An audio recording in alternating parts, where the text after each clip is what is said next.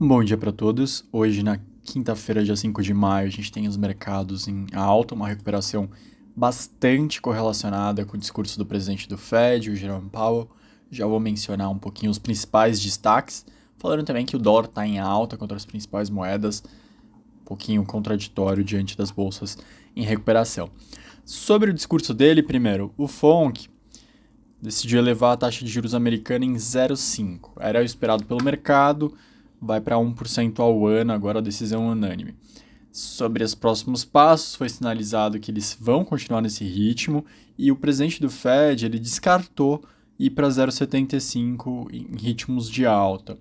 Porém, eu acho bem relevante mencionar que ele começa a sua entrevista pedindo desculpas para a população americana, para as empresas, pela inflação corrente, pela inflação alta afetando a vida de todos e ele dá vários sinais de que vai fazer o que for preciso para levar a inflação para a meta, que ele está muito confortável com o mercado de trabalho, que ele entende que levar essa inflação para a meta pode chegar a tirar um pouco do crescimento, mas não tanto assim, não a ponto de levar para uma recessão, traduzindo isso para investimentos.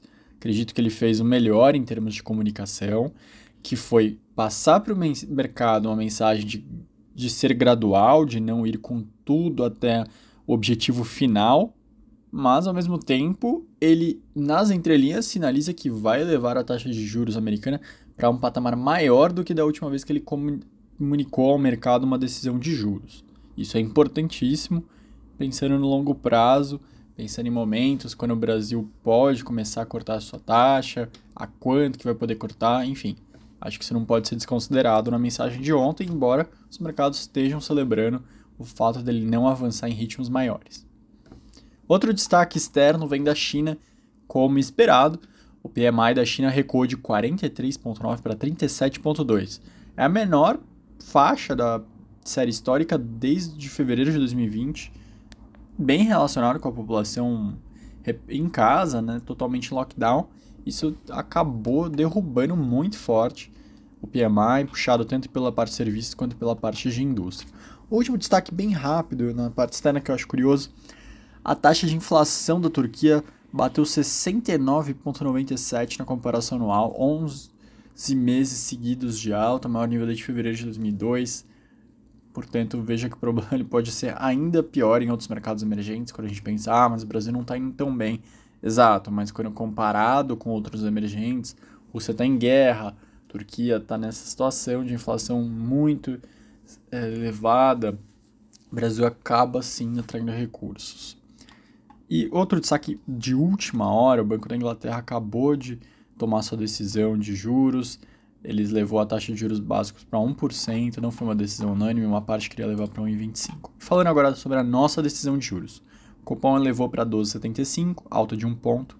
Era a aposta majoritária dos investidores. Próxima reunião é dia 15 de junho. Grave essa data sobre o comunicado da decisão. Ele teve um tom um pouco mais hawkish, priorizando combater a inflação, indicou que vai seguir entrando em território contracionista até que o processo de desinflação se consolide, ou seja, até que a inflação comece a dar sinais de que está tá recuando, e também que as expectativas sejam ancoradas, que pare de subir a cada semana as expectativas de inflação para esse ano e para o próximo. Acho relevante falar que ele falou também que vai continuar, que na próxima reunião ele deve, deve seguir é, sub, é, subindo juros, mas de uma forma um pouco menor. Acho que era a mensagem que o mercado inteiro aguardava.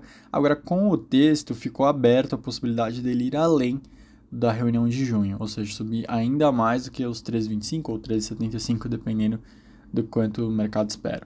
Mas de qualquer forma, acho que ele fez a mensagem extremamente correta. Ele passou o que ele não fez da última vez, ele arrumou sua comunicação dessa vez, que é pode ser que ele encerre na próxima, mas deixe a porta aberta para segurar as expectativas durante 45 dias, para daqui 45 dias de fato ele se pronuncie se, e avise se é 13,25 mesmo, se não é, se precisa ir além, deixar uma parte do mercado precificar que vai a mais, que outra que não vai, mas sem se comprometer tanto assim com um número, sem dar o número e, a, e o prazo. Ou se dá um ou se dá outro nas projeções, ou se não complica muito a comunicação com o mercado e só pressiona o Banco Central para entregar mais. Outro destaque rápido aqui na manhã, a Fiocruz fechou parceria com a Merck para distribuir um remédio contra a Covid-19, remédio que já está presente em 30 países, droga que teve 89% de eficácia, e a Fiocruz entende que pode ajudar também na cura para dengue e chikungunya, então vai começar testes, tem um bom potencial segundo a Fiocruz. A último ponto do dia, as startups estão tendo aportes 35% menores do que na comparação do ano passado, segundo a plataforma Sling Hub. América Latina como um todo 35% abaixo, ano passado foram 1.2 bilhão de reais, de dólares, perdão, nessa, nessa parte do ano, agora estão em 80, 821 milhões de dólares. O Brasil ele continua sendo o principal destino, 46% dos aportes, 383 milhões de, de dólares em 61 rodadas. Os números reforçam o cenário de desaceleração.